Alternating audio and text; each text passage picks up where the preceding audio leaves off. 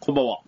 はい、こんばんは。はい。えー、今日は、ピッタさんと、なんで、はい、よろしくお願いします。お送りします。よろしくお願いします。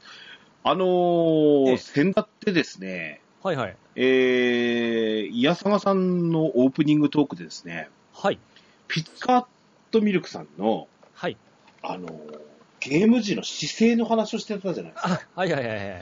これね、ちょっとどええドアラジ来てもらった時に、はい。直接聞いてみたいなと思ってたんですけど、あ、いやいやいや。まあ、ちょっと、イヤサガさん聞いてない方がいらっしゃるかもしれないので、もう一度お話聞きたいんですけど、あ、どうぞお願いします。その腰やっちまったって話だったじゃないですか。はいはいはい。で、何普段、ええどういう姿勢をとってらっしゃったって僕は寝っ転がって、寝っ転がるっていうのはどういう形ですか前受け身を取った体勢ですね。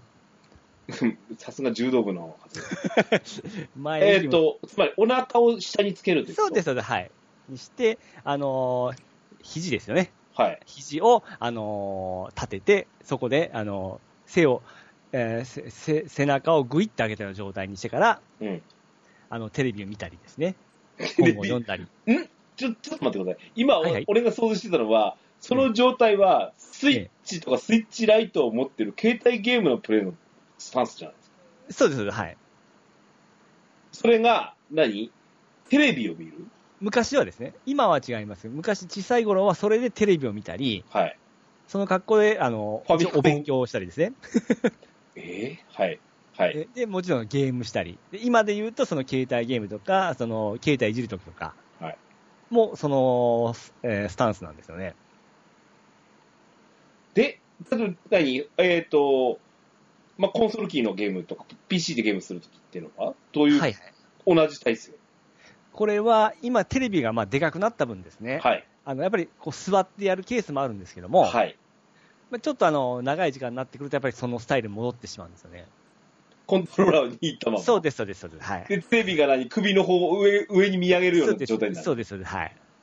こんな人、世界中にあなた一人ぐらいじゃない変な のね。でその配置でちょっとテレビをちょっとしあの低めに置いたりですね。あ、姿勢優先なんだ。えそうなんです。まあ、それがあの、 それが一番のあの僕のあのやりやすいスタイルだったもんでですね。うそや。えすごいその流流れの蓄積のこの疲れがですね、あのついに腰に言わしてしまってですね、いたたってなったんですよね。うそや。えで、それでまあ、あの、なんかいい椅子ないですかねっていう話をしたところ、あのー、兄さんが、そうよ、ケンダロウさんがなんか、ゲーミングチェアか、ゲーミングチェア買ったよらなかったいう話になってですね、ー、はいはい。あ、おいの今度聞いてみようかっていう話にはあ、なったほんんでとちょうどいいですよね。す。はい。うん。ここでアンサーがもらえるんであればで すね。いや、しかし、あの、はい一つまず、あの、いお答えしときますけど、ええ。その姿勢を維持したまま、腰を。を痛く、腰が痛くならない状態で、その姿勢のままやることはええできないと思いますよ。それたまにそのお腹に枕入れて、ちょっと段差つけたりですね。 あのやってはおるんですけども。いや、驚きだな、もう、ピチカさんとのお付き合いもね、短くないと思ってるんですけど、はいはいはい。よもやそんな格好でやってるなんて思ってもいないじゃないで すか。そうですね。やっぱりどうしても今の携帯ゲームとかやるときそうなってしまいますね。いや携帯とか、ええスマホゲームとかって言ったら、えあの、いや、好きな姿勢でやったらよろしばと。えなんなら、あの、寝るときに漫画を携帯で読むとか、布団、布団の中ですね。ね、それだって、あ仰向けで見る人と、ええ。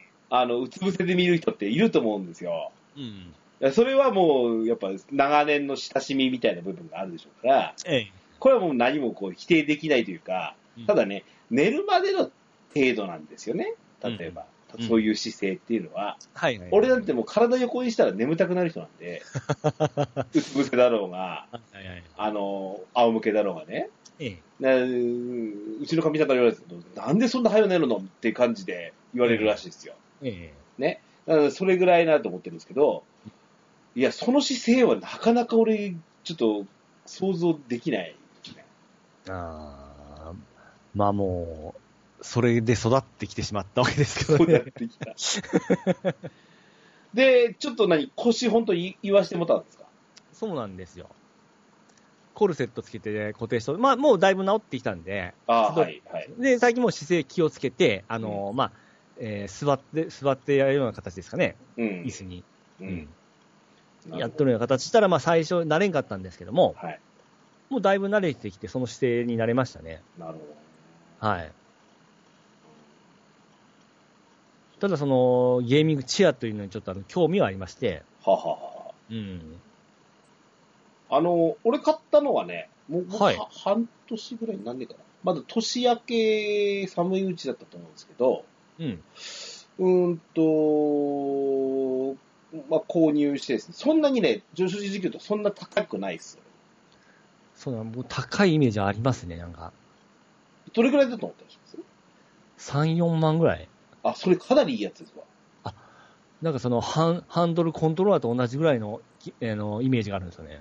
あのーまあ、ほら、プロゲーマー、あの、e スポーツっていうものが、こうし、だんだんと浸透してきたというか、うん。そんな感じで、あのーそこにその、いわゆるゲーム、うー環境をって時に、なんかそのゲーミングチェアみたいなのを、まあ、あの、やっぱ、最近目にするうん。もう過去5年も前ぐらいの、その、なんですか、あのー東京ゲームショウに行った時もですえね、ええっ、と、ゲーム関係のブースとは別にですね、ええうん。ゲーミングチェアの、もうなんかブースなんかが出始めてた頃ですよ。ほうほうほうほうほうん。で、まあ、あんなものはまだ、そんなのに別にね、あの、うちでゲームする環境なんて決まってんだから、う。うん。まあ別にいいじゃないかとうん。思ってたんですけど、うん。いや、なかなかこれがですね、導入してみるとですね、うん。あの、いいもんですよ。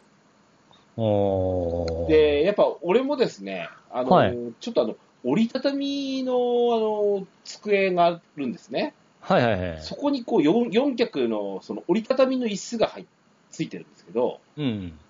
これをまあ代用してたというか使ってるんですよ。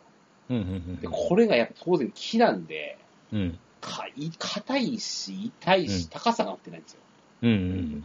で、やっぱりなかなかこれがね、あの、苦痛で姿勢を変えるのもなかなかきついんですよね。うん。うん思え。ば、あれでよく俺収録してたなと思ってね。それに座ってね。はいはいはうい。ん、で、まあ、ちょっと、あの、なんか、ボーナスかなんか入った時かな。これ買うって言って買ったんですけど、うん。俺のでね、1万2、3000円だったかな。ああ、あれは、まあ、まあ、マンゴーですね。でもね、これね、やっぱ、踏ん切りいりますよ。 ですよね。い椅子買うって、あまあそうです。どうやねんっていう椅子で話すじゃよないね。ですか。うん。うん。それだったら、なんか、 なんですか、あの、ソフト一本でも買った方がいいんちゃうんとかって思っちゃったりもしたところなんですけど、普通のでも結構椅子って高いですよね。ちゃんとしたやつって。そうですね。うん。うんだから、それの中でも、今、ピチカさん言ったように、4万とかっていうのは、ええ。かなり高額な部類じゃないですかね。うん。うほんま足のある勉強漬けに入れるようなタイプの、ん。うん。あのーえーゲーミング、あの、椅子を想像しとったんで、うん、あれよりはちょっと低いんですね。足がないようなタイプですよね。よくあるのって。えーと、何あのー、ピチカさんはもう座椅子をイメージしてる。あ、この座椅子タイプもあるんだなというイメージだったんです、今。あーなこれるほどにさせてもらってですはねいはい。あのー、私は当然、あの、足つき、あの、キャスター付きなんで、コロコロコロって転がるタイプなんですけどね。はいはいはいはい。あ、それでそれぐらいの値段でいけたわけですそね。うす。です、そうです、そうです。ほうほうほうほうでそそんなにね、あの、で、いろいろ、あの、あって、あの、てあの、なんだ、背もたれが倒れるタイプ。うんうんあと、クッションはなくてもいいんだろうけど、まあ、大概なんかついてるんですよね。うん。うん。あとね、実は重要なのは肘掛け。まあ、 そうですね。これ、ひょっとしたらなかったら、あの、もっと変な格好だったかもしれない。これね、意外に、あの、今のほら、グリップがついてるタイプのコントローラーはほとんどじゃないですか。はいはいはい。これを握ったまま肘掛けに、こう、なんていうのあの、入れると、超ぴったりぐらいなんですよ。そうか。その肘掛けが僕今床なんですよね。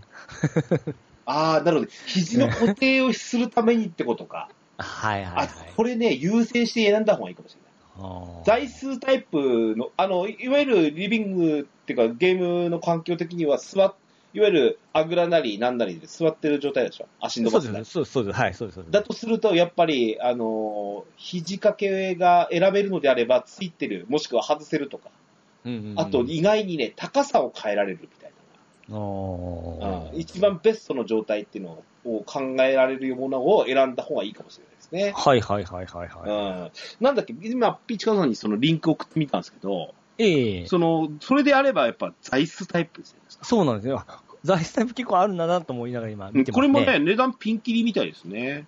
うんうんう。うんん。それは僕の足があるイメージだったら、それは高いわ思いまして。うん、結構だから、あの、うん、いろいろあるのは、やっぱ、いろいろ選べるのも、あの、キャスター付きのタイプなんですけど、うんうんうんそれはあの、ピンキリじゃないですか。ね本当は、やっぱ、ちょっと座ってみて、え。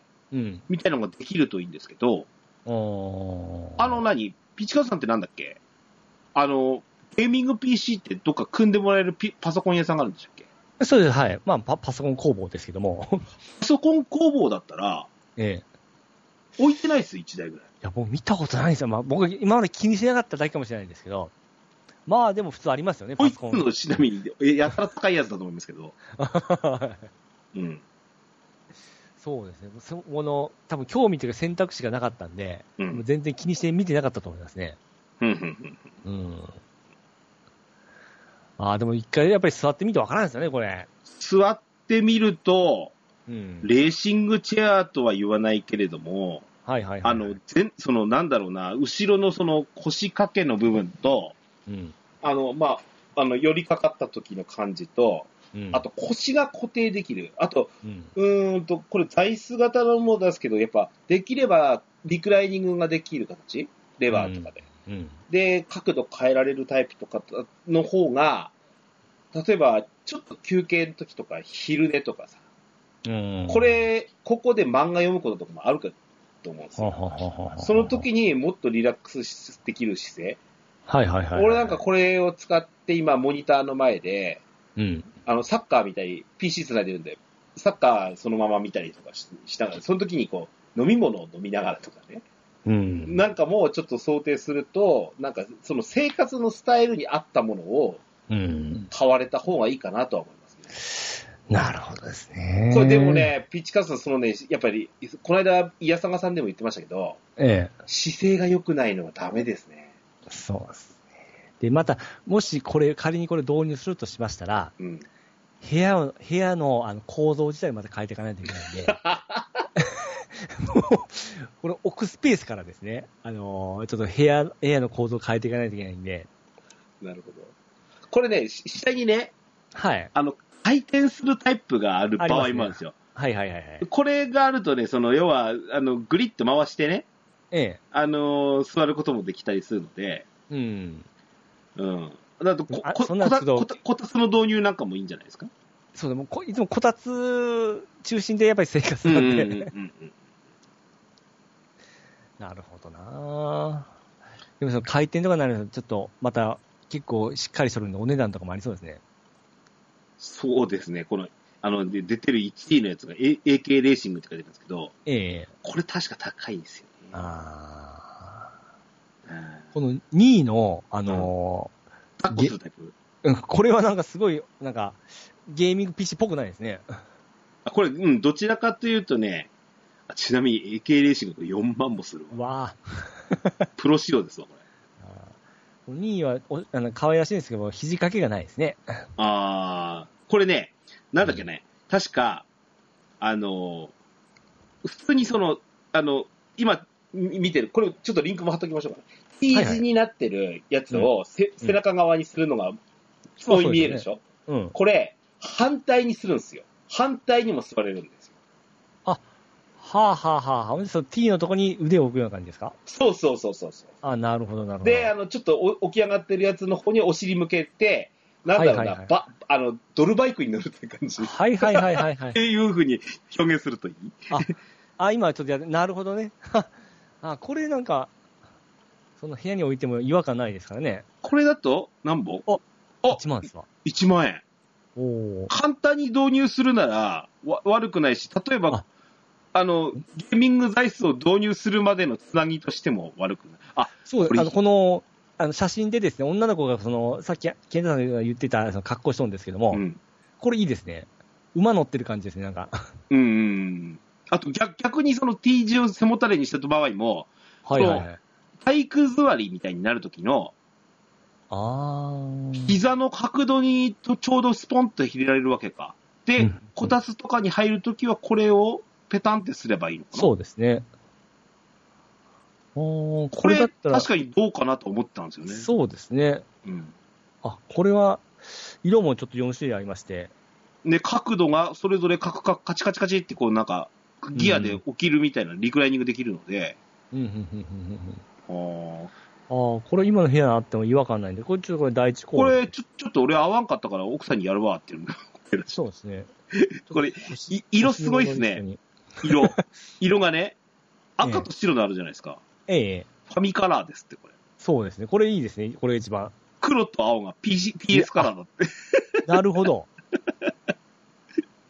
これあのダークブラウンとオレンジってこれ Xbox かあー、違うか。 でもぽいですよね。まさか今ポチッとするわけじゃないでしょうね。今はあの、欲しいものリスト入れま した。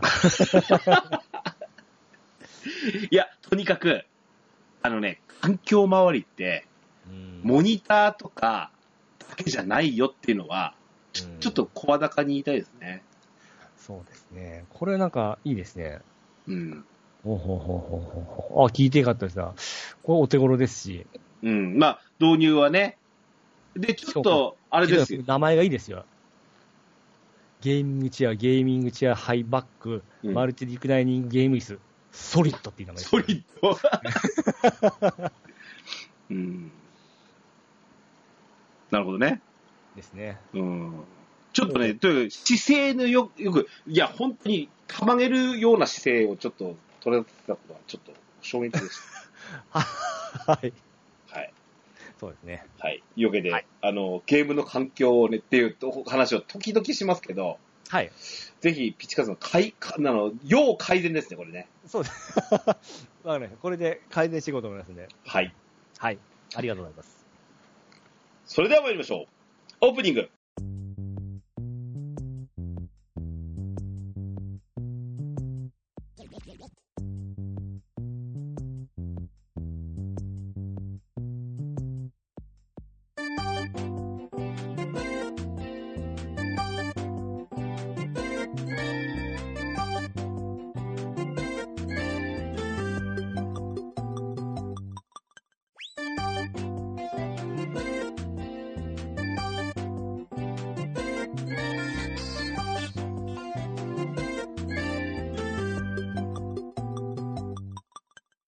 始まりました。DJ ケンタロスの DQ10 ドアチャックレディオ。第340回目でございます。この番組は、私、DJ ケンタロスとピッチカートミルクが、オンラインゲーム、ドラゴンクエスト10のプレイをもとに、ドラワーメッサージをキーセッションに、アストルティアデータのみならず、全国のドラクエ10プレイヤーと、ゲームファンにお届けしたい、ゆったりまったりと語り倒す、ポッドキャストです。改めまして、こんばんは。はい、こんばんは。はい。えーっと、先週のはい。イヤサガさんはい。の方で、えー、任天堂ダイレクト、インダイレクトって形でね、はいはいはい。えー、こちらのその、E3 のね、うん。任天堂のやつを喋ってみようじゃねえかっつって喋ってみました。うんしかも、もう、発表翌日というね、うんうん、そうですね。スピードでいきましたねそう。スピード重視ということで、うんえー先週ちょっとドアラジも、まあ、お休みというか、半分俺喋ったと思ってたんで、そうですねちょっと曲がりした形で、えっ、と、今週、先週分、先週分、先々週分になってるかもしれないですね、タイミング的にはね。はいはいはいと。いうわけで、えっ、と、任天堂ダイレクト、インダイレクトの方をお送りしました。こちらは、イヤサガさんのリンクまた貼っておきますので、えー、任天堂の話聞きたい方はそちらをお聞きください。はい。えっ、と、いつものドアラジテイストも多分に入ってると思いますの で、うんうん。違和感なく聞いていただけるんじゃないかと思います、そうねで。すね。はい。よろしくお願いします。でよ、今日は、うんえー、その残りですね。うんあのー、E3 開催されたんですけど、うんえー他のおーゲームについて、うんみたいなところをと取り上げたいなと思って、こ今日はれも一応、毎年、ケンタロウさんやってますからやっね。てます。もうええ恒例でございますよ。はい。はい。というわけで、えー今日は、えー E32021 インダイレクトとしてお送りしますので、よろしくお願いします。はい、よろしくお願いします。 DJ ケンタロスのドアラジはい、本編でございます。はいはい。さて、まずね、なんというか、大まかに、えーまあ、閉幕したというか、まあ、オンライン開催だったので、そうですね。もはや私も、えどこがスタートでどこが終わりかわからんかったからですけど、えそうなんです。出てきた情報を見とるような感じですから。うんうんうんはい。それで、えーっとね、えー去年との違い、まあ、去年もオンラインイベンイベントではあったんですが、うん。去年の E3 ってどんなんだったよっていうのをちょっと思い返したいんですけど、はいはいはい。もうこれにつきます。うんあのー去年の E3 っていうのは、うん新ハードのお目見えが目前に迫った E3 というスタンスでしたよ。うんうんうんでしたので、えーっと、特に、えーっと、ハイデフの機械のはい。マシンのうんが、まだおぼろげに見えてきてた状態でしたね。うんうんうんえーえー昨年発売された 2, 2つ、えーっとえーソニーのプレイステーション5、はい。それと、ええーっとマイクロソフトの XBOX、うーシリーズ With X。 X。はい。あの時はまだ X しかそうです発ね。表されてませんでしたもんね。はい。いう形で、この2ハードの行く末と、それにまつわることってどうなのよっていうところが、多分、去年の E3 って、すごくうんターゲットだったんじゃないですか。そうですね。でしかも、出る、今年は出ますねっていう話で、ちゃんと、まあ、出たとこはすごいところまあ、そうです。ね。うん。はい。なので、えー、と、つまり今年の2021年の E3 に関しては、その、はい。新ハードは出揃ってる状態うん。ということの、おー E3 だったとはい。いうことですね。つまり、ソフトメーカーがどうなると。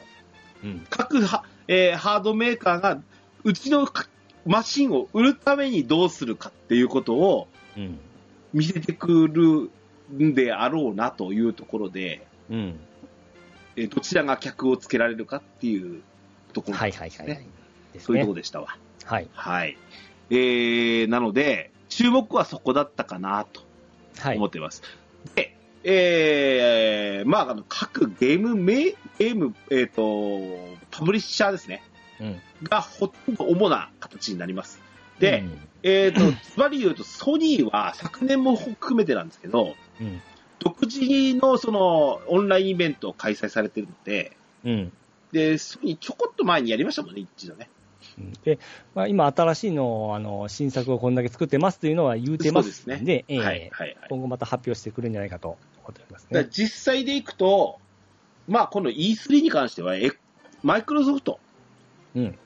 が、あの、情報を、まあ、出してきたっていうところにとどまっただけですね。うん。ですね。まあ、任天堂はあるものの、うん、うんあのーそちらとはまた、ね、あの、話とは、とかは違ってくるので、はいはいはい。いうことで、えー、まあ、順番的にも、うんえーマイクロソフトブースの発表が多かったな、そうですね。という形ですね。うん。はい。例年一番な、一番最初なんですよね、マイクロソフトって。ああ、そうですね。うん。うん。だからよくあるのはね、これで発表されると、わーって湧くと。うんじゃ、これ Xbox 売れるんちゃうのって言う と、実は、あの、マルチプラットフォームでしたっていうのが結構はいはいはい。多かったりね、 そうですいねうことでした。うん。はい。ただ、まあ今年はちょっと様子は違うところはありますけどね。そうですね。ははい。い。ちょっと順番を追っていきましょう。はい。まず Xbox。はい。あのー昨年ですね、ちょっと大きなニュースとして、はい。マイクロソフトが、うん。あの、ベゼスダうん。を買収したっていう、ちょっとゲーム業界では、あー大きいニュースがありまして、はいはいはい。ベゼスダソフトワークスですね。うんそうですね。こちらを買収して、要はマイクロソフトのゲームっていうのは、このベゼスダさんがやっぱ提携するということもあって、うん。ベゼスダのやっぱ売れ筋ゲームは、はい XBOX が結構優先で出るよそうですといねう。ことも正直表明してるうん。ということですね。でなおかつ、その XBOX がやっとるサービスのゲームパス、うん、Xbox 原発ね。はい。はい、これにあ発売日、えー初日からまたあの登場させるということも言っておりますんで、すごいですね。もうこれはかなりの強力なパンチですからね。はい。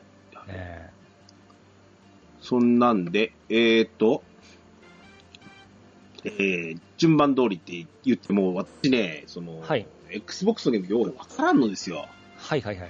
まあ正直、そのマルチプラットフォームで PS とか任天堂に出てるものうん。をが、を例えば触ったことがあるとかっていうのはあるものの、はい。あの、オンリーソフトみたいなものはうん。触ったことがない。それを代表です、最初。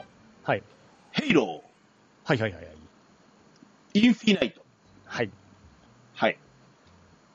これも出る出る出る出るってまた伸びとるような形なんですけども、はい。これあの、Xbox あの、シリーズ X 買った時に箱にもこの絵が入ってあるんですよ、ヘイローの。うん。うんまさしくもう同時にしたかったぐらいの勢いだったんですけども、 なるほどね。これがまあ、あの結構ちょっとあの、精査が困難になってるか、全然あの、音沙汰ない状態でなっておりますね。はい。で、なんか、マルチプレイは無料なんですってうん、 ですね。はい。なんか言われとるのは、その映像がやっぱりよ、あのー今、今世代にしたらちょっとってずっと言われておるんですけどうんうんね。うんううん。んただ、あのー XBOX の方ではに、日本ではあれですけれども、あっちの方ではかなり人気ありますんで、なるほどね。相当力入れて、また気合入れてやっとると思うんで、なかなかちょっと出てこないというところだと思うんですけどね。はい。うん続いて。これがベゼスダ開発かな、次。はい。えー、スターフィールド。はいはいはいはいはい。えー、これがですね、えー、っと、は、まあ、発売日時には Xbox 独占タイトルになります。えー、っとね、噂では、はい。えー、宇宙版スカイリムらしいですね。そうですね。宇宙を題材にしたオープンワールドの。しかもなんか、ものすごい数年かけて制作してたという、なんか言ってましたけ ども。はい。ええで、まあ、とりあえずゲームプレイなくてトレーラーだけだったんですけども、うんうん。まあ、ものすごい広大な宇宙が舞台ということで、さらにそのひどい、うんあの、オープン、まあ、これをオープンワールドと言っていい言っていいかどうかあれなんですけ宇ども。宙ってオープンちゃうなんて思うんですそうですね。まあ、期待しかすごいないんですけども。はだいからこれまあ、2022年の11月11日です かね。まあ、たまで。もう、 あの、それも広大すぎてびっくりしました。そうですね。あのー、だいぶ先なんですけども、あの、発明は決まっとるという部分ね。そうっすか。まあ、今度は、その、なんですか、こういうのは、はい。新規 IP じゃないですか。はいはいはいはい、もう、想像の必要ないでしょ。うんだからまあ、ゲームプレイ画面が出てないですからね。ねうんはい。これはまあ、ちょっと、なんともいい、俺、触りようないですわ。ああ、はいそうですね。はいうん次、知ってるタイトルでいくと、はい。フォルツァホライゾン。はいはいはいはいこれ最新作、5ですね。はい。はい。これはもう楽しみですね。私これ1から4まで全部やってきてますんで、一 応。ピチカーさんってレースゲームするんやね。これですね、この間、あの、ケンタロウさんが、オうんープンワールドうんにハマってきたとおっしゃったじゃないですか。うん僕実はねオープンワールドハマってったのって、うん。このレースゲームからなんですよ。うん。うあのーその間 Xbox の時代に、ーん。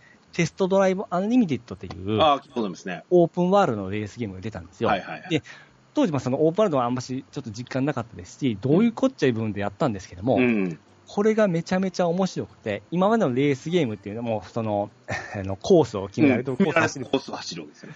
そうではなくても、その、限られた世界を作ってるような形うん。その中で自由に走っていいという部分なんで、うん。これがその、新鮮でですね、うん。今までのレース、まあ大体同じコースずっと走ってたらやっぱ飽きるじゃないですか。うん。その飽きが全然来ないんですよね。で、どこまでも走っていけるんで、うん。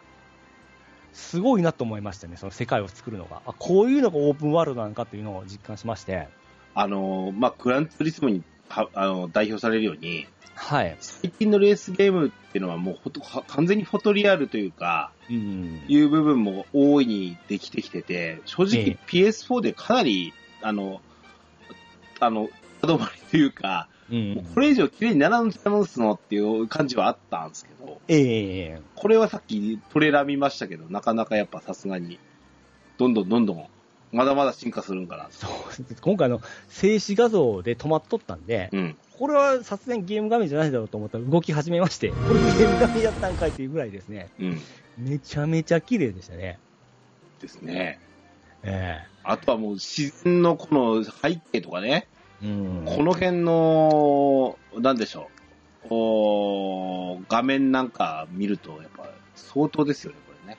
これもまあシリーズずっと追ってってどんどん進化していったんですけども、天候が採用されたり、うん季節が採用されたり、うん。どんどん進化していってるんですよね。あ、季節ということは、雪が降るとええ滑るということそうです。ほー。え雨があったりも季節、その季節のその、あのー景色見るだけでも楽しいんですよね。なるほど。これね、ちなみに、えっ、と、メキシコが舞台だったってことですよ。はいはいはい。メキシコってことこの、今、ムービーに出てるような、バギータイプのそうです車ね。うんってことはこの、砂ぼこりを出すじゃないですか。ええこういうのが、あの、うっかりすると嘘くさく見えるんですよね、やっぱ。うん。で、それをちゃんとその、物理演算、計算によって出すみたいなのって、うんやっぱこれはハードの出せる技かな。そうですね。この、結構、あ、あのー、アマゾン系の森の中走っとったりしとったんですけうども、ん。こういうのもですね、結構、このレースゲーム言いながらですね、うんいろんなこれクエストがまたあるんですよ、様々なるほど、なるほど。要は宝の地図みたいなのがあってから、うん。この辺にこういう宝からが探しに行ってくれとかですね、うんうんうんうんそれを普段通らん道、あの道路じゃない道を通って探したりですね、 そういうのが、そういうクエストがあったりするんですよ。うん。そういうのも楽しかったり、あとあの、列車とか飛行機とかもレース、飛行機と競ったりする時もあるんだえあるん、であ、すそよ。ういうのあるんですか あるんですよ。 へーどこ走ってもいい部分ですね。なるほどね。えええーまあまあ、そういうのを看板のタイトルですよ。そうですね。ああ。もう普通のフォあのフォルツァのゲーム、えフォルツァモーターレーシングよりも、こっちの方が有名になっちゃいましたからね。えーっと、なんですか、これは、5、はい5ってなんだ。えーっと、シリーズ XS のみですか今回そうだったと思いますよ。あの、1使いには出さない。書いてなかったんで、多分、ああ、じゃあ1000倍ですね。 X ンそうですね。あー今回初めてだと思う。あ前回までは、あの、一えー同時に出てましたんで、あ、うん。あ、前回は違う、えーシリーズ X 専用じゃなかったんで、今回初めてですね。はい。だからめちゃめちゃ綺麗になってましたね。なるほどね。うん。これは、これも一応パス対応なんですけども、はい。 僕はちょっとか普通通り買っちゃいそうな気しますけどね。はい。はい。えーっと、ここから連続3つ。はい。えーっと、Sea of Thieves。うん。えー、これが、えーっと、海賊の、ここれもオープンワールドの海賊ゲームじゃなかったっけか。ほうほうほうほう。ですね。はい。で、パイレーツ・オブ・カリビアンとコラボレーションってこと。なってますね。はい。へーはい好。きそうですね。はいはい。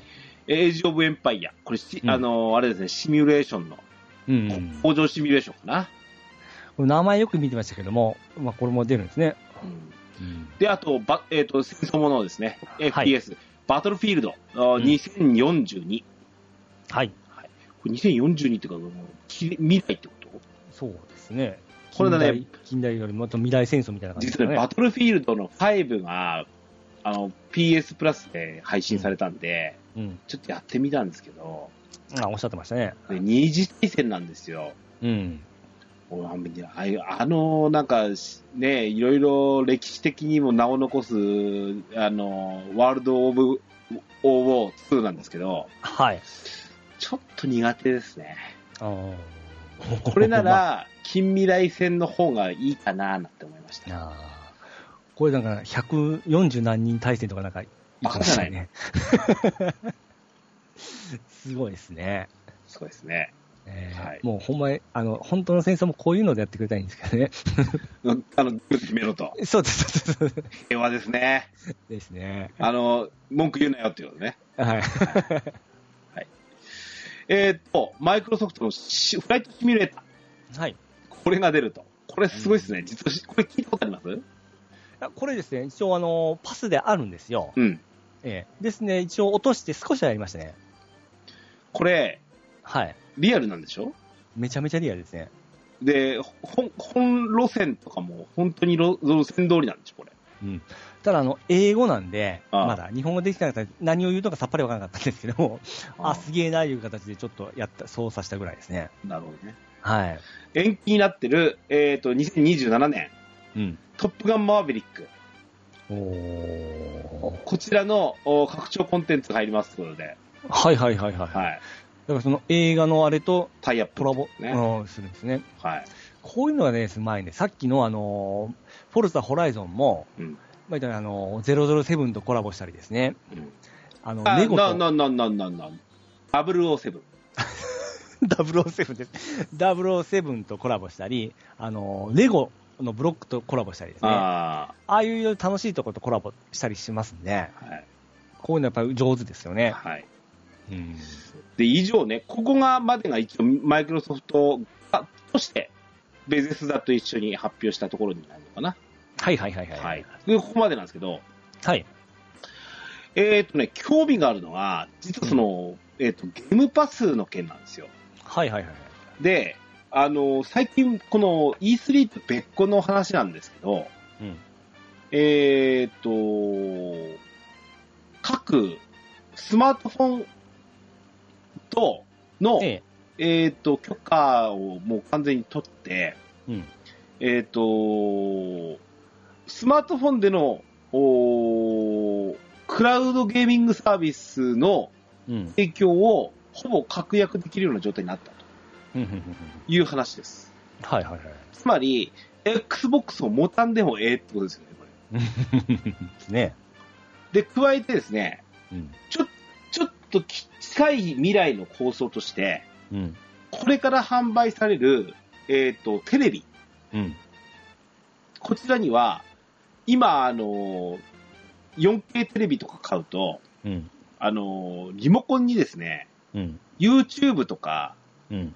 あの、他何ありますっけ ?Netflix とか、ネットフリックス、はい。あの、いわゆるボタンが、アプリボタンみたいなのついてますよね。うんうん。あそこに、この椎茸マーク、Xbox のマークをうん。入れたいらしいんですよ。うん。うん。つまり、テレビを買えば、うん。もうそれがゲームコンソールになるよと。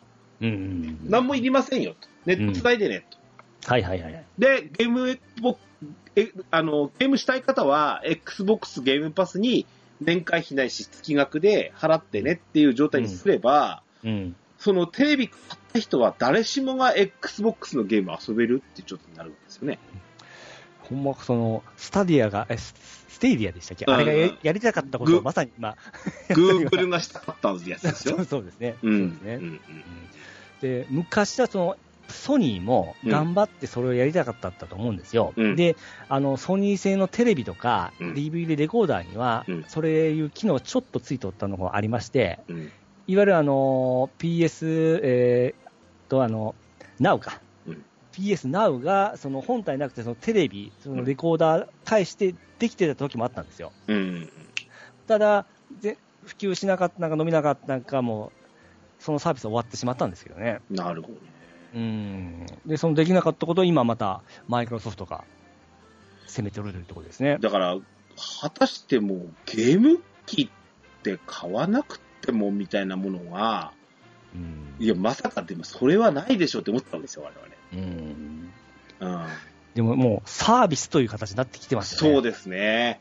うんそ、の、やっぱりその、えっ、と、映像、もうサブスクリプションサービスっていうのが、うんやっぱこ、ここ、あの、数年内、うんなんだったら、ここ3年内って、このサブスクリプションサービスっていうものが、うんえっと、しあのいろんなもので浸透してきたと思うんですよ。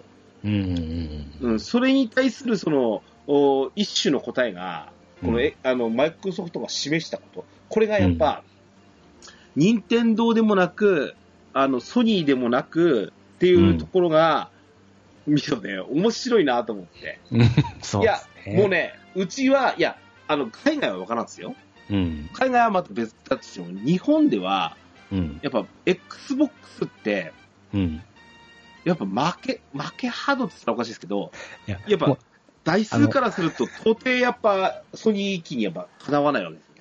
うそうですね。知らん人もおりますし、海外のもんじゃ思ってる人もおりますし、うん。まあ本当に、例えば、それはお店に売り場がないとか、そういうことも理由の一つだったり、うん。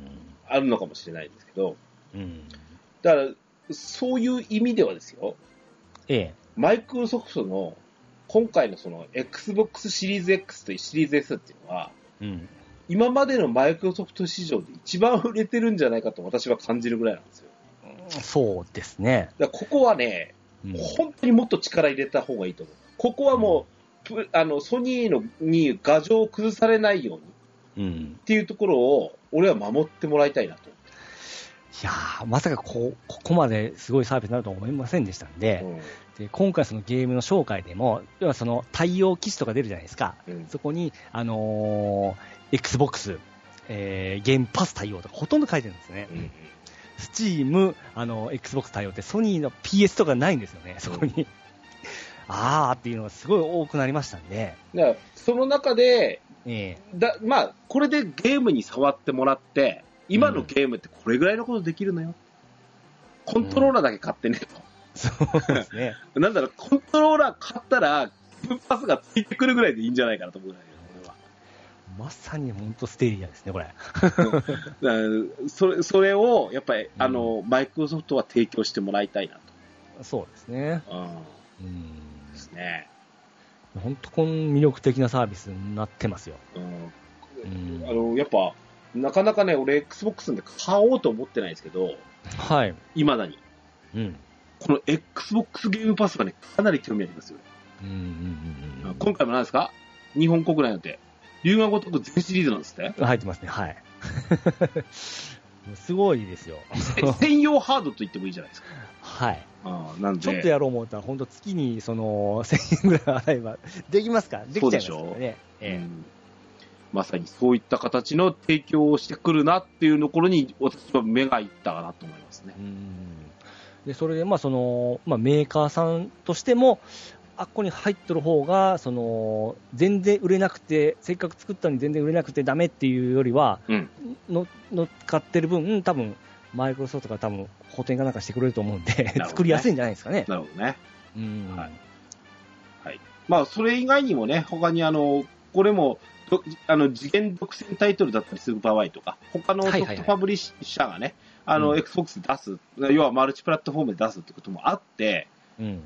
うん、だからそれも、それにつけても、そのゲームパスの方がやりやすいとかいうことも、あの、ちょっと試してみやす、試して見れるっていうのはすごいですよね、やっぱね。うんうんうんうん。うん、俺もあの、ね今、Now とか、はいはいはい。あのーほら、じゃあ、プラスで、あのソニーがくれるもの、うんうん。やってみるけど、うんあ、なんや、全然体に合わんな、みたいなのを、はいはい。スッと諦める。テックなもんで。一回やったら、始めたら、やめましょうってならないと思うんです、普通は。はいはいはいはいはい。でも、それをね、スッとね、こう、あの、諦めることもできるのも、これ、なかなか贅沢なもんで、体が。うんうんということで。じゃあ、その Now の方の、その、ほタイトルもいろいろ、一応更新はしとるものの、うん。こっちほどまたグッとくるものはないですよね、源太さん的にも。そうですね。うん。もうちょっと頑張ってほしいです。その、あの、期限が切れたら、もう、もうやめちゃってもいいかったなっていう気になりますよね。そうですね。続けていこうとう。いうん気にならんと、やっぱサービスとしては難しいんうで、ん。うん。あの辺もうちょっと頑張ってほしいところはありますね。まあ、というわけで、今、今、勢いづいてるんで、うん。このままやってほしいです。そうですね。うん。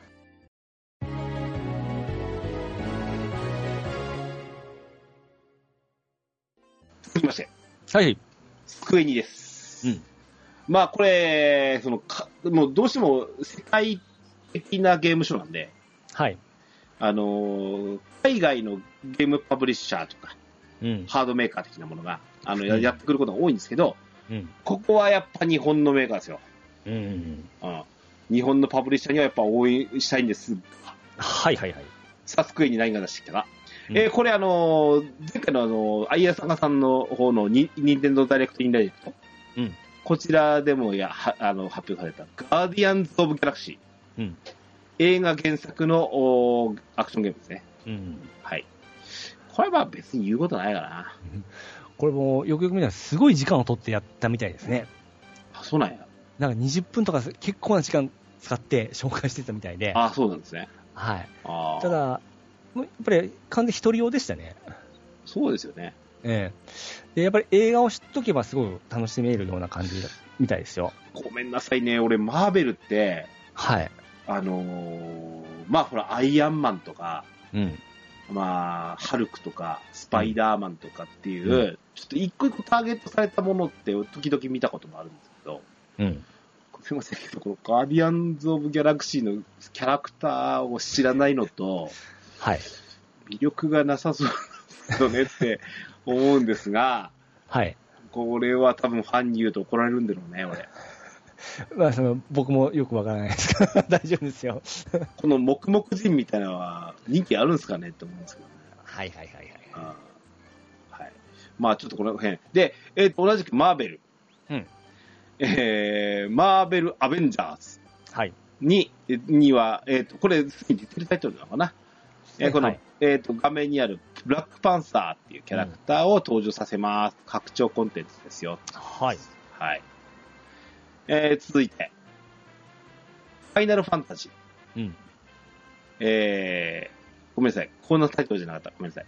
ステルストレンジャー・オブ・パラダイス。えもう一回。ストレンジャー・オブ・パラダイ ス。はいファイナル・ファンタジー・オリジン。うん。スピンオフなんですね。まあ、外伝的なものらしいんですけどね。あこれ、多分、光栄テクのあの、光栄テクモのチーム忍者がお開発にかかってるらしくて、おあの、ニオとか、そんな雰囲気を出してるみたいらしらしいですよ。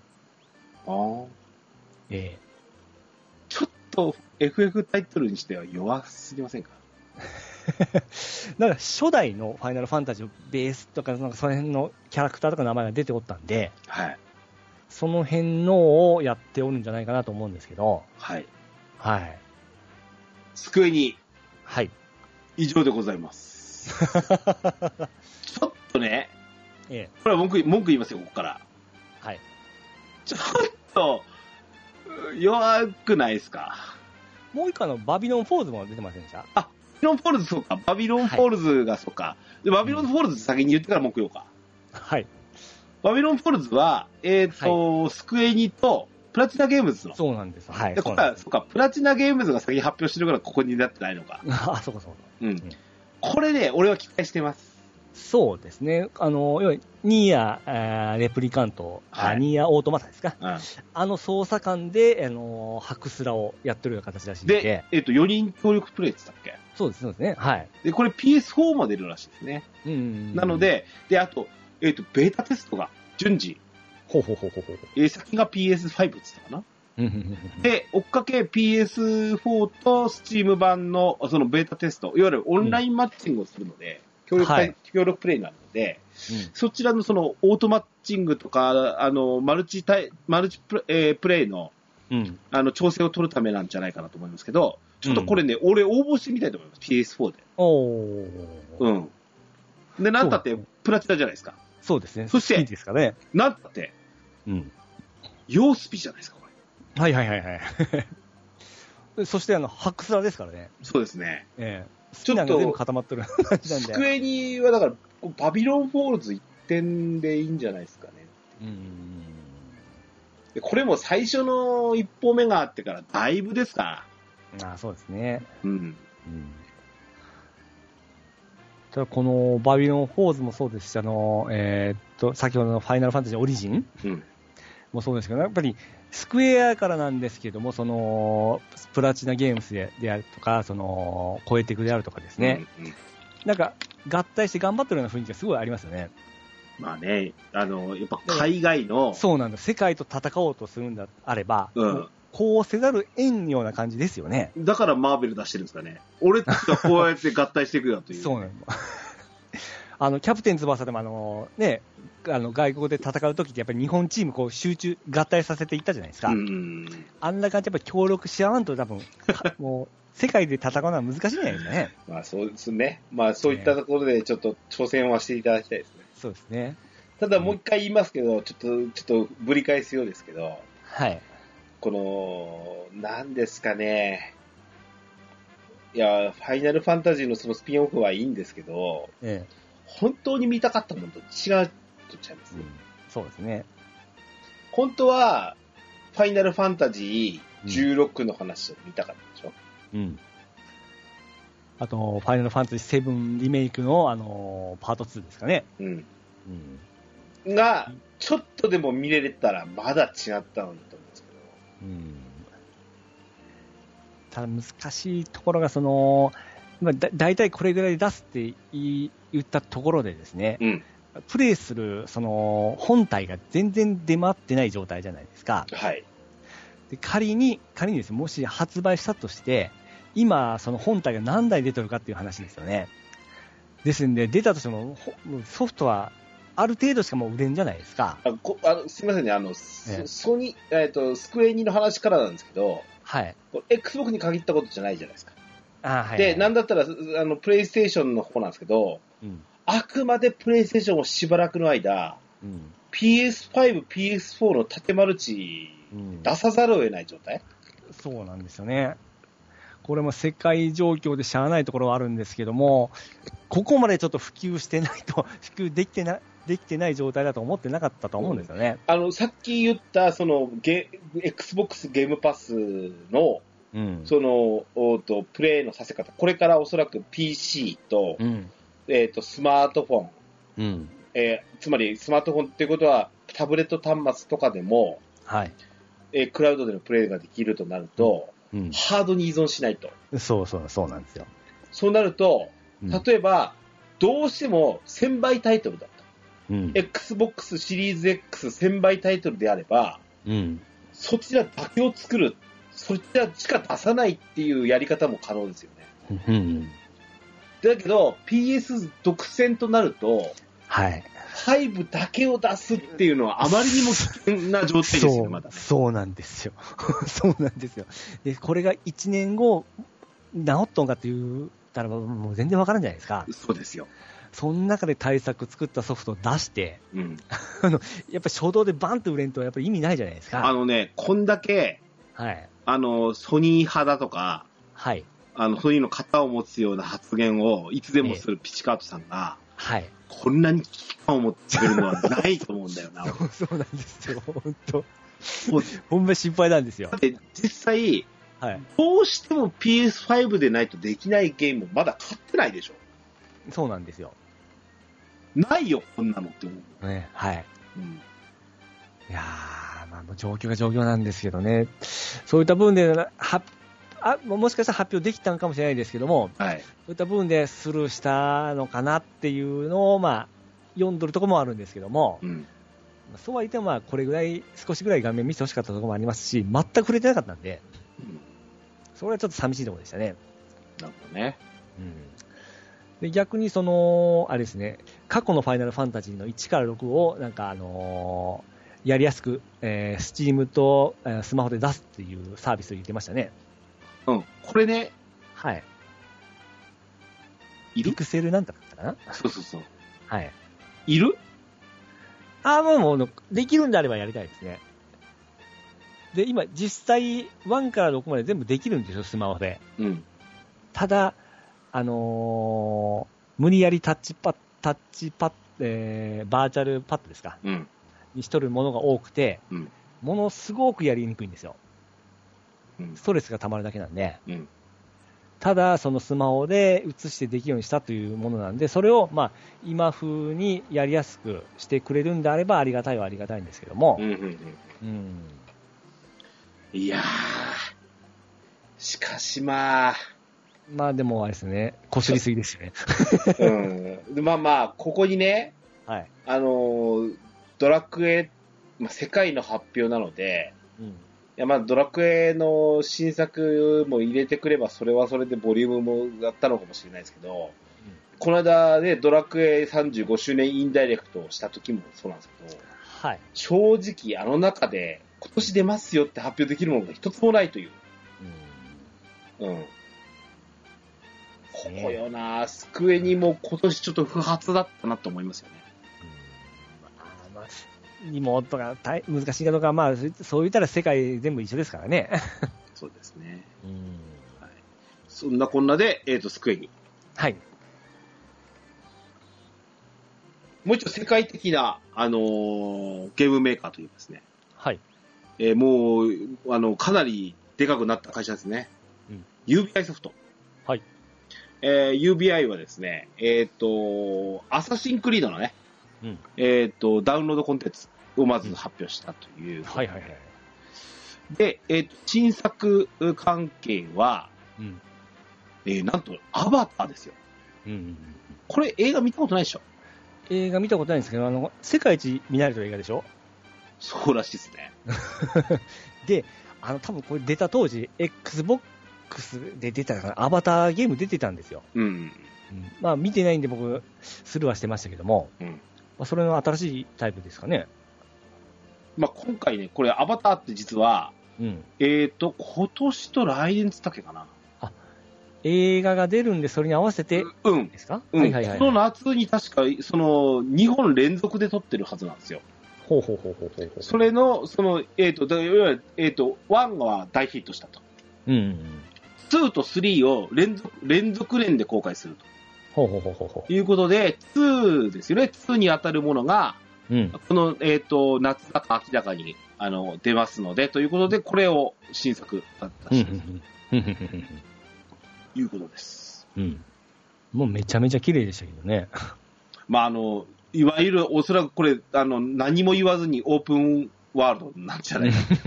あの、アば、バターっていう映画も、はい。実にゲームチックというか、あ、そうなんですね。うん、見ててもワクワクするような、どうなんだろう、どうどうなるんやろっていうのが、うん。あのー映画としてもあるので、ほうほうほうほう ほう。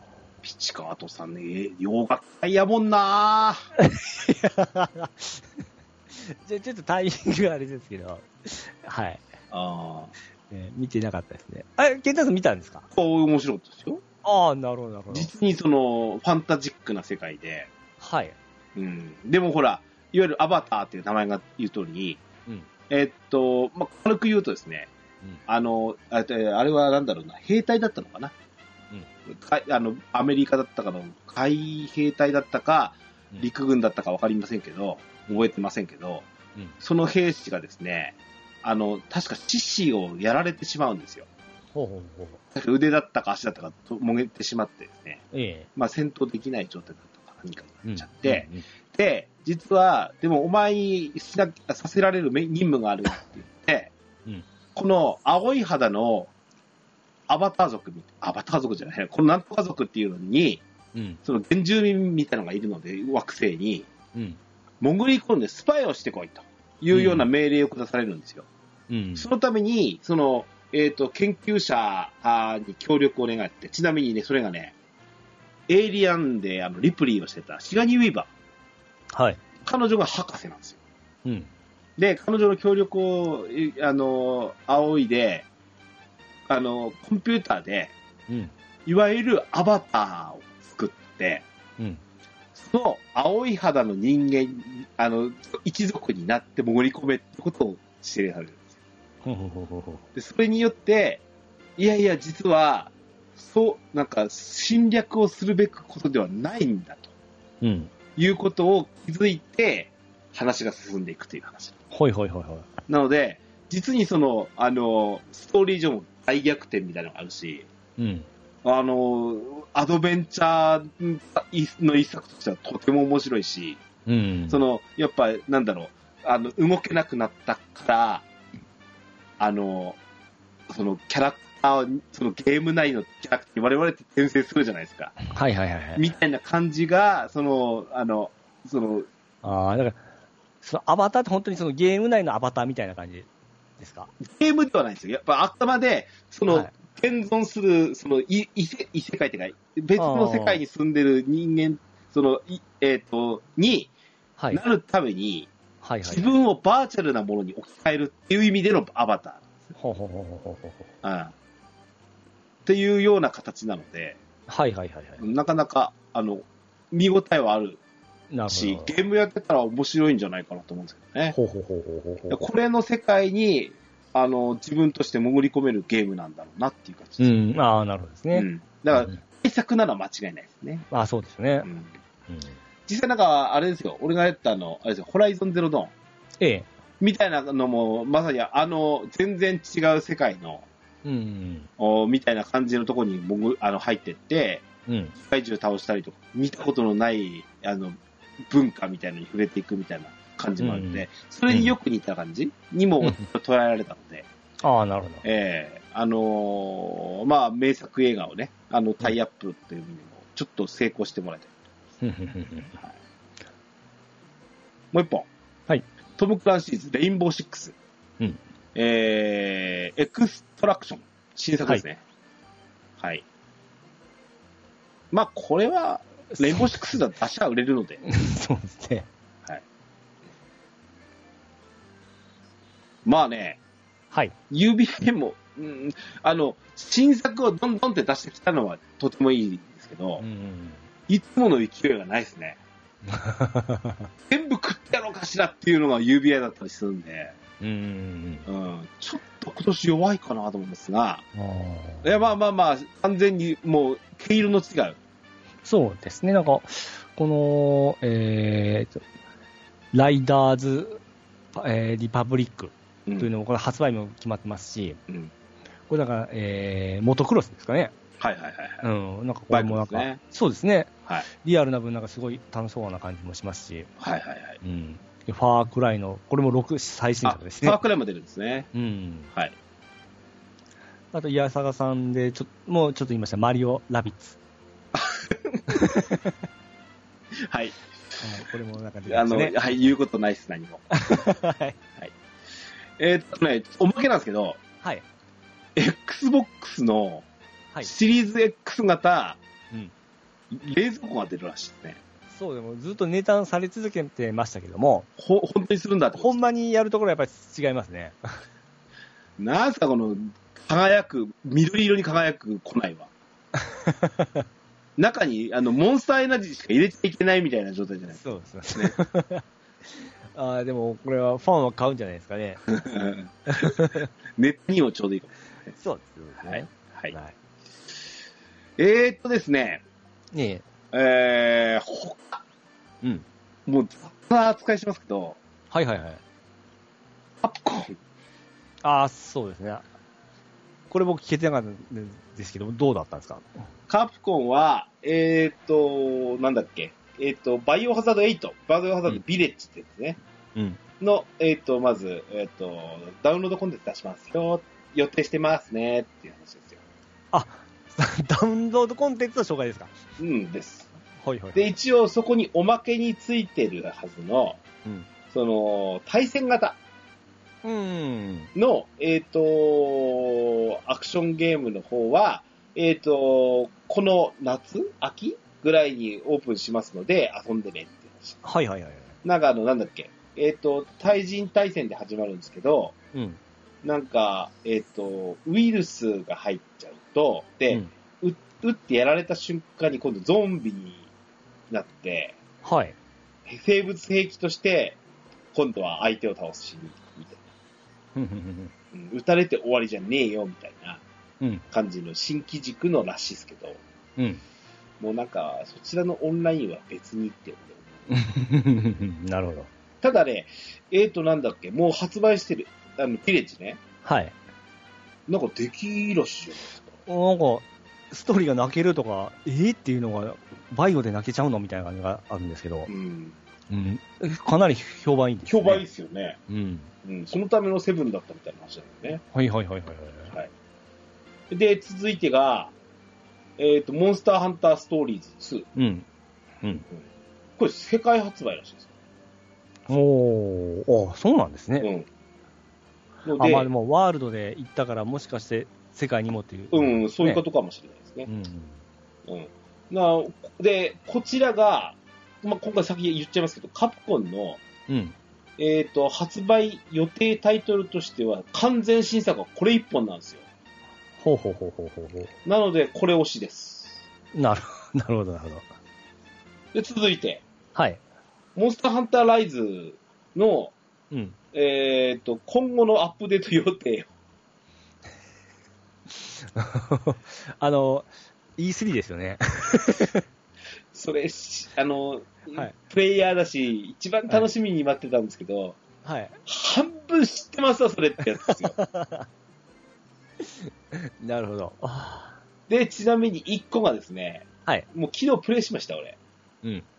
あの、モンスターハンターストーリーズ発売よの、その、宣伝も含めて、うん。あの、ストーリーズ2のお供アイルになりきりができる装備がもらえるっていううんうんうん。あの本当にね、大して強くもないモンスターを狩らせられるんですよ。なるほど。 あまあ、当然ね、反則だから、誰しもがやれるものでないとダメなんだろうっていう配慮なんでしょうけど、うんうん。まあ、そんなん、あの、おまけでいいっすよ、そんなの。で、まあちょっと、えっ、と、小数点が上がる、はい。マイナーアップデートが、あと、来週かな、うんに配信をされるんですけど、そんなでかいボリュームでもない。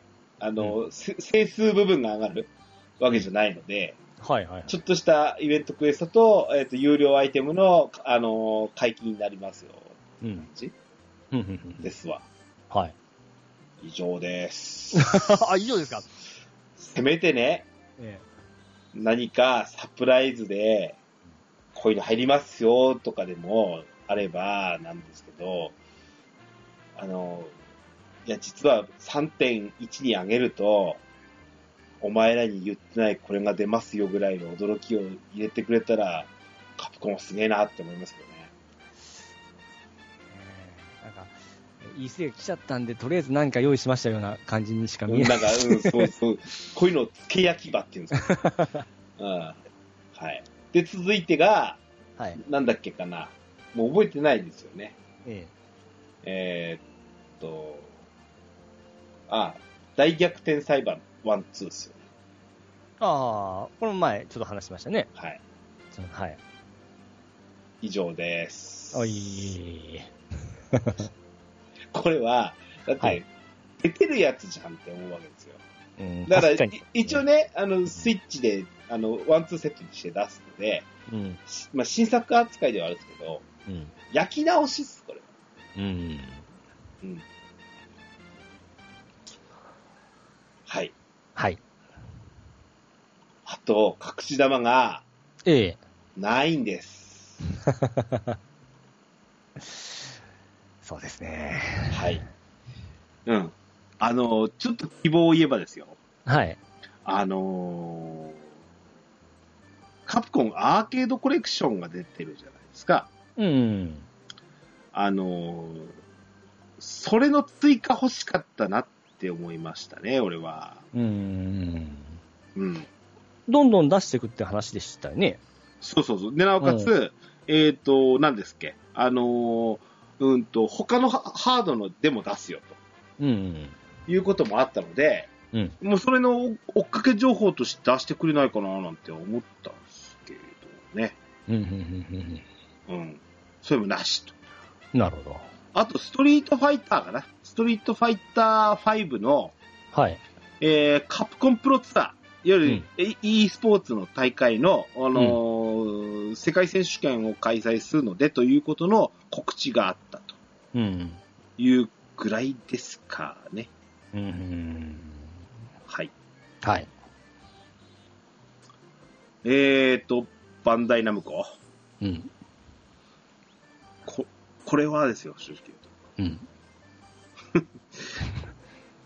何があったんですか、これ。なんか話自体そ、そんな名前も出てこなかったん で、ちょっと良くなかったいう話が聞聞聞けてないんですけどね。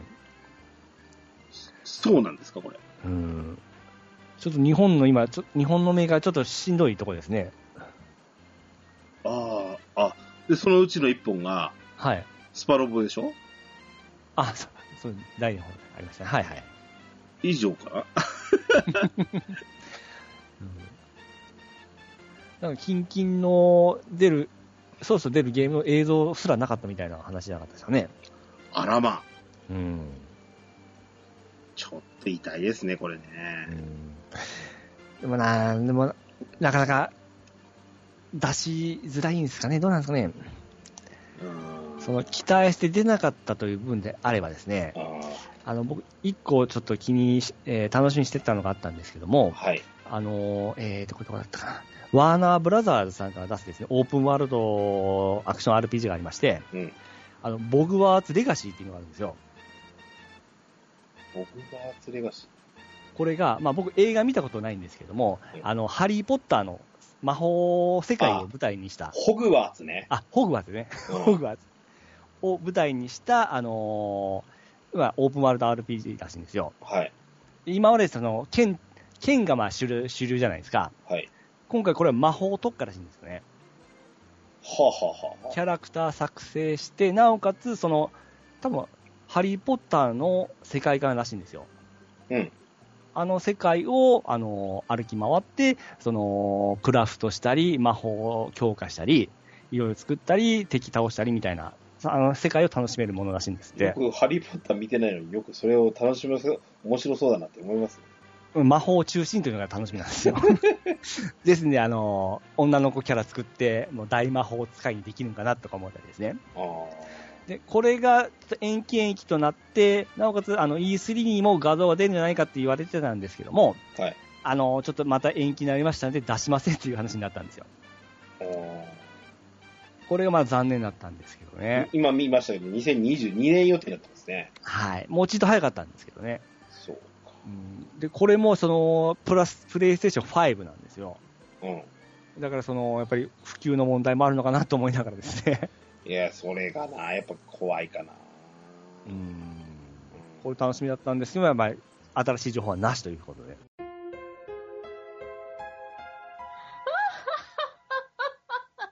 ドワラジー。あと、ちょっと、こまごまニュースをちょっとピックアップしてきますけど、はい、えー、とね、あのー小島プロダクションがなんかするよって言ってました。そうですね、噂で流れてましたね。はい。それで、だ出てきた映像がですね、うんえー、と、デスストランディングの、あ、そうか、そうです。はいはい。うん、あの、デスストランディングの、えー、と、多分、あれ PS5 PS5 版なんでしょうね、そうですね。はいはいはい。ということで、うん。こちらの、おーしまあ、新作というか、うん。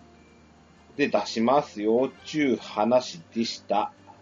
まあ、これも、そうなるんじゃないかっていう話は出てましたよね。僕らの中でも。うん、うん。まあ、それをやってくれたというところですね。そうですね。うん。だなんかね、えっ、と、今回、えっ、と、デスストランディングディレクターズカット版っていう形なんですけど、はい。なんかステルスくせえ何かムービーでした。おーあ、うん。なるほどなるほど。じゃあちょっと、追加みたいなのがあるわけです。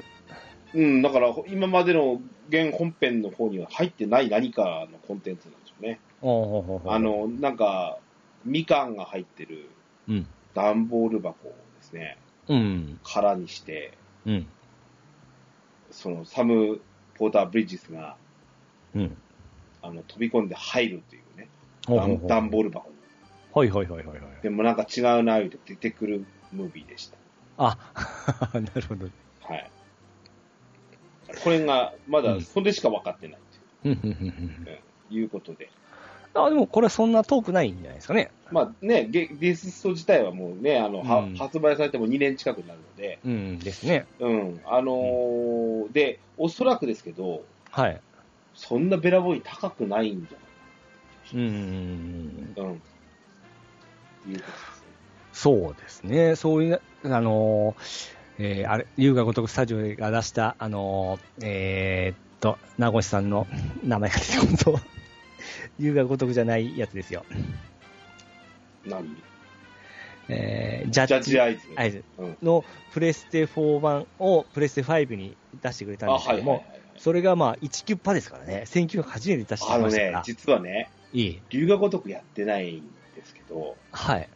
なんか、龍が如くの、あのー、バトルシステムってもはい。う、龍が如くファ8は、はい。セブンの軸で行くのあるそうでで、すねコマン RPG でド行くって言ってるでしょ。はいはいはい。あの、アクション的なものは、ジャッジアイズの方に持ってくるって言ったんでしょうね。そうです、そうです、そうです。だから実はね、今、ジャッジアイズべらぼうに安いでしょ。安いですね。もうすげえ今興味湧いてるんですよ。そうか、プレステ4版も安いですからね。そうなんですよ。一時期ちょっと高騰しましたけども、事件がありまして、 今もう落ち着きましたから。あの、事件ですね。そうです、そうです、はい。はい。いう分で、あの、それぐらいの 価格だったらもう嬉しいんですけどね。まあ、む難しいですけど、こっちの希望としてはですね。はい。うん。あとですね、新作でちょっと、あのーあれですね、えっ、と、これだけ言っとかないといけないやつが1個。はいはい。えっ、と、フロムソフトウェア。うん。エルデンリング。おー、ほほほほ。うん。これ、あれじゃないですか。クロムといえば、はい。ダークソウルシリーズ。うんうん。うん。これのあ感じの、その、いわゆる死にゲーと呼ばれるやつうんうんうん。の完全新作はい。のようですね。ほうほうほうほううんこれはある程度もう決まってるんでしたっけそうじゃなかったっけほうほうほうほうほただこれもね、PS4 と出るみたいです よね。うふんふんああ、フォ4号で。 Xbox One も出るみたい。ああ、なるほど。はい。うん。これ、ら来年の1月って決まってるそうです。あなるほど、なるほど。うん。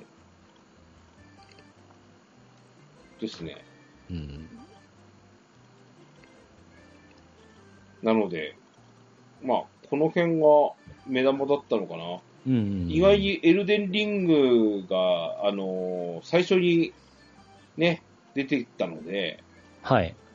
割とここに目がいって、あと、他のやつ見ると、あ、ふーんぐらいで終わっちゃった感じの E3 でした。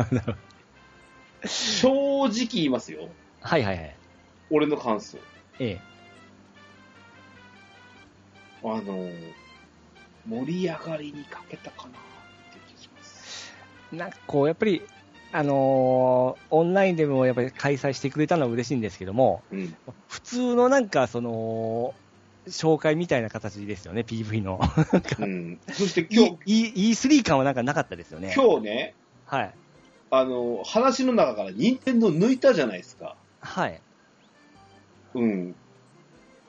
あれ、喋ってみて思って、うん。ああ、弱っと思いましたわ。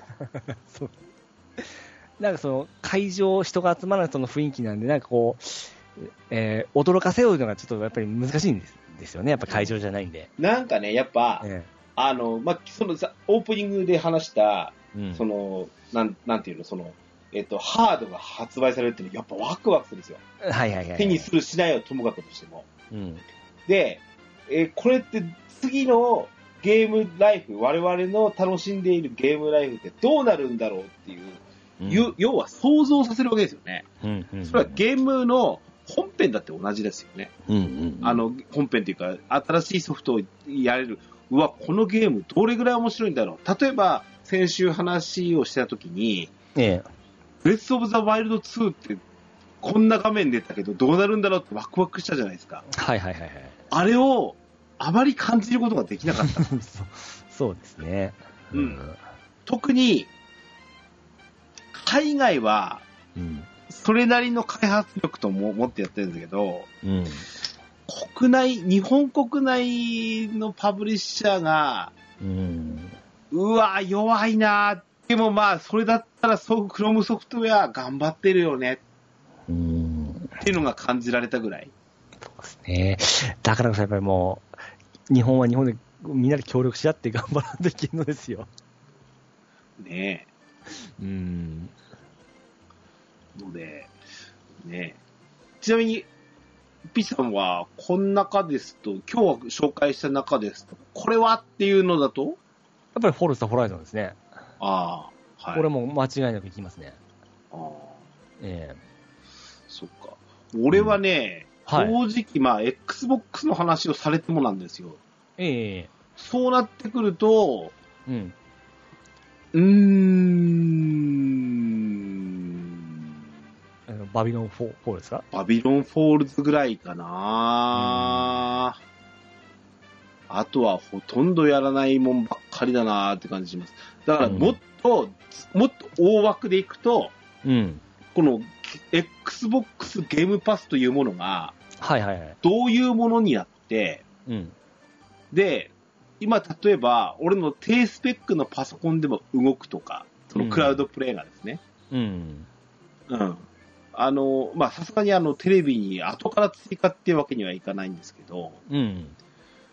あの、考えようによっては、あの、今なんだっけあれ、あれあるじゃないですか、あの、うちも使ってますけど、Amazon ファイヤースティックはいはい使はういじゃないですか。ええ、ええ。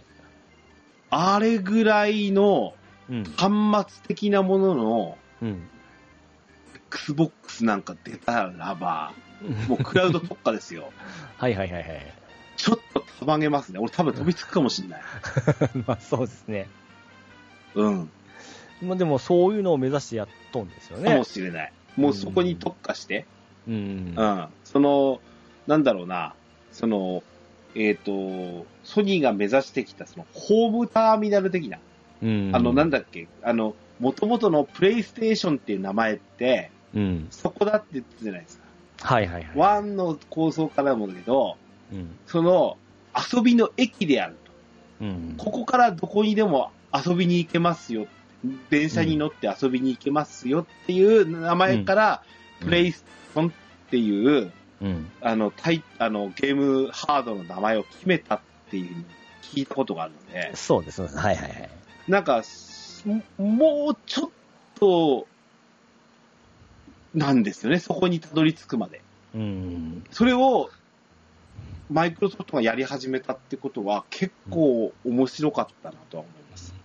なんかあの、ステーディアが最初出た時に、うんあの、マイ、それに対抗するためにマイクロソフトとソニーが、そのクラウド系を、なんか協力してやるみたいな話出てましたよね。うん、うん。それなんですけど、なんか、マイクロソフトのばかり名前が出てしまいます ね。ですね。ソニーさん何しようかなっていうところなんですけど。ですね。うん。でグ、グーグルっていう巨大帝国に立ち向かうには、はい。もっとゲ、もっとさっき言ったように、日本のゲームメーカーっても言ったけど、ええ。その、その、やっぱ垣根を越えるようなこともしはてい。いかんといかんと思うので、うん。やっぱ、あの、ある種見ると、やっぱ、プレイステーションって、うん。あの、ガラパゴスってよく言われるじゃないですか。うん。その自分の中だけで進化してって、うん。それはもう多分ね、あの、セガソニー戦争とかやってる時代の話ですよね。うん。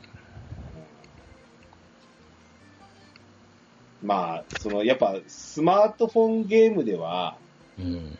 できないゲームをやっぱ提供してもらいたいし、あ、もちろんですね。ね、うん、そこをちょっとやっぱ、あの、どんどん見見せてもらえないかなというところかなはいはいはいはい。ですね。うん。まあ、引き続きですね、この新作ゲームの情報はもちろんかけていくんですけど、うん。あのー次が、ドイツはい。になるのかなとも思うので、うん。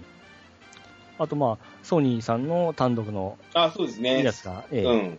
ただ、ソニーの単独はさ、作ってますというタイトルとか、それぐらいだと思うんですけど、期待してないっすねーっていうのが本音なとこはい。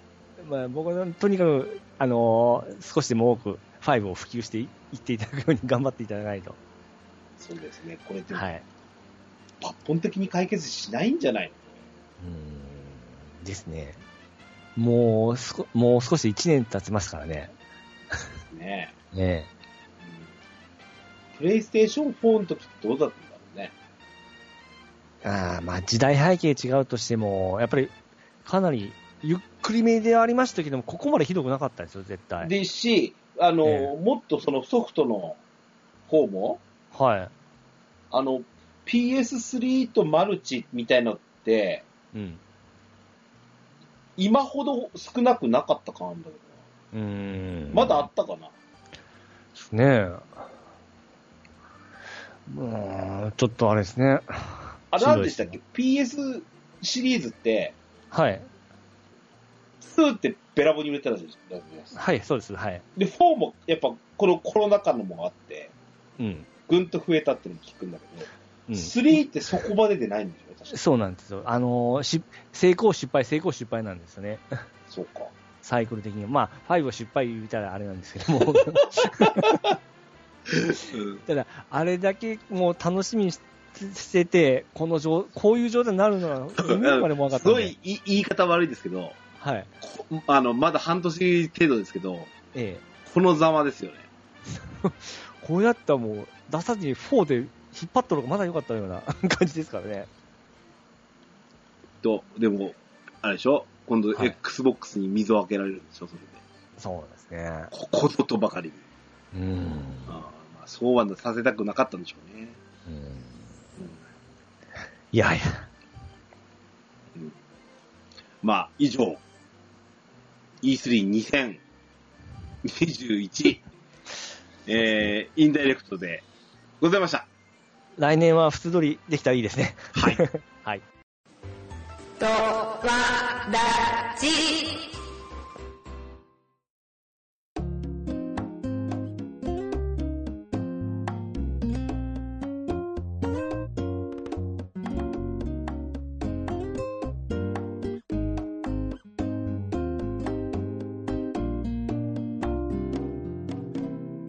エンディングでございます。はいはい。うん、今のね、ピチカズさんの最後の言葉がとてもいいですね。はい。ああの、やっぱり、オンライン開催はやむを得ないと思うんです。うん。し、あの、やっぱどうしても、海外って、俺たち行くわけいかないじゃない ですかうんそうですね。そうですね。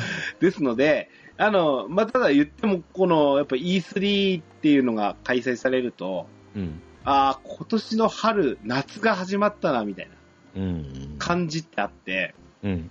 あのー割とね、こ、ここから、その新作関係がどんどん出て、あの、あれ、あ、もうこの発売日来たのみたいなのがあるじゃないですかうん。はいはいはいはい。だから、あのーあの時見たあれがって、とても大事で、うん。うん。あのーそれが、あ、もう、はるか向こうのものだったとしても、うん。いや、これができるの、あのね、東京ゲームショーってあるじゃないですか。はい。俺ね、東京モーターショーに行ったこともあるんですよ。ほうほうほうほうほもうね、俺が高校生の頃ですね、親父に連れてってもらったことがあって。う。はい。で、えっと、その時にね、うん。あのーあモーターショーって見たことないでしょ、私も僕ないですね、ないですね。はあのーいわゆる、まあ、実車とかも置いてあるんですけど、い。うん。その今売れてる車を置いてるわけではないんですね。そんなんってショショールームに行けやって話なんですけど。うん。もちろんそれを売り込むことも大事なんですけど、うん。いわゆるコンセプトカーっていうのを出すんですよ。ああ、なるほど、なるほうど。ん。これは、例えば今で言えば、うん。えっ、と、うん無人走行カーとかですよね。うん。うん。その、い今の、今以上のその技術の最先端を詰め込んでるような。そうそう。いやいやいやですね。それはこまだ来ないっすよってやつが出るんですよはいはいはいはい。そうですね。うん、で、あのー覚えてるのがね、うん俺がその高校生の時に、うんプリウスのモックアップが出たんですよ。なるほど。電動化が。うん未来はうんこういう風にガソリンなんてなくなるよ。うん。例えばソーラーパネルで動くよ。そんなのは出てないですけど、さすがに。いやでもその電動でも、うんなアホな浮いてましたからね。そうです。そう、えーその当時なんかは、いや、それはガソリンでないと無理でしょっていう風な時代なわけでって、うんうん、そんな電気で動くなんて考えられんと、うんうん。うん。うん、いうような時代だったわけですよ。はいはいはい、それが、やっぱ、我々がもう、もう、なんだろう、で、ハイブリッドとか出てき始めてもう10年ぐらいになるでしょ、うん。そのぐらいは、実はその時に走って、あの、コンセプトカーとして、うん。もう、到底走るわけないだろうっていうような近未来の形をしてるんですよ。そうん。うの当時。ん。それが、そのままリリースされて、プリウスが売られたんですね。ああ、なるほど。いや今の全自動車みたいな感じになりなりそうねです、そうです。もうこうんこの後は多分手放しで、今、ね、あのーえっ、と、それこそ俺、この間プレイしましたけど、うん。デトロイト・ビカム・ヒューマンっていうプレイステーションのゲームをやったんですね。はいそ。れちょっと、えっ、と、2000何年、もうあと何、あと10、20年後ぐらいの、うん。日本、あの、アメリカの話だったんですけど、はい。あのー出てる車は、うん。あの、手放しで走行してました。うん。うん。飲酒してる人も乗ってたりもしたのかな。おーそれを、もうあの、ひょっとしたら、うん。あと数年後、そういうことになるかもしれないじゃないですうん。か。うんで、ゲームショーも、うん。それであってほしいなとも思うんですよね。うんうんうんうん。。なるほど、なるほど。うん。あのーいやいや、そんなバカな、もうんもしくは今、今のプレイ環境をガラリと変える何か、うん。みたいなものを、うんやっぱ見せてもらえるのがこのゲームショーだったり、なんだったらうん東京ゲームショーっていうのは、まあ、し年間の締めのゲームイベントなんですよね。うん。なので、その、未来を見せるという意味では E3 がしょっぱななわけですよ。うん。で、E3 で見せたものが、あと数ヶ月でこうなりましたよって見せるのが東京ゲームショーなんで、うん。なそるほどこにはね、やっぱなんか意義があると思う。そうですね。うんその中、本当新作のゲームのだけの紹介いうのはやっぱり寂しかったですね。そうですね。